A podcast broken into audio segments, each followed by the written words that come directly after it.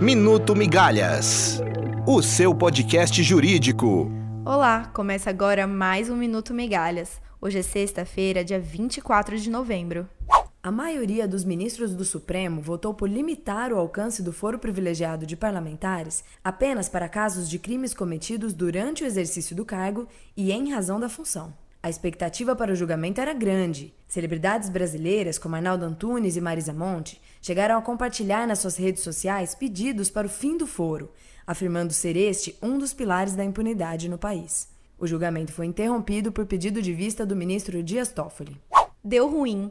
Um ex-estagiário da Justiça Federal do Paraná foi preso nesta semana suspeito de repassar informações sigilosas para uma organização criminosa. De acordo com as investigações, o login do estagiário era utilizado ilegalmente para acessar o processo criminal de uma operação que prendeu um conhecido traficante.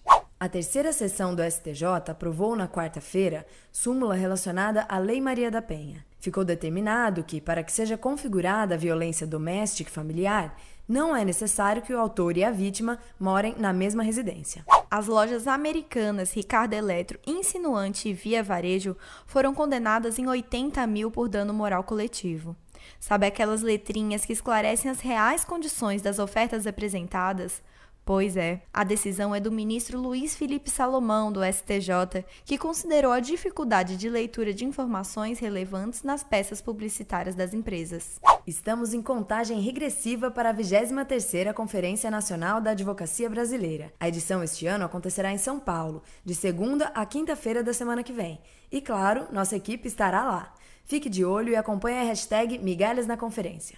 O Minuto Migalhas fica por aqui. E você, já conferiu o nosso informativo diário? Acesse www.migalhas.com.br.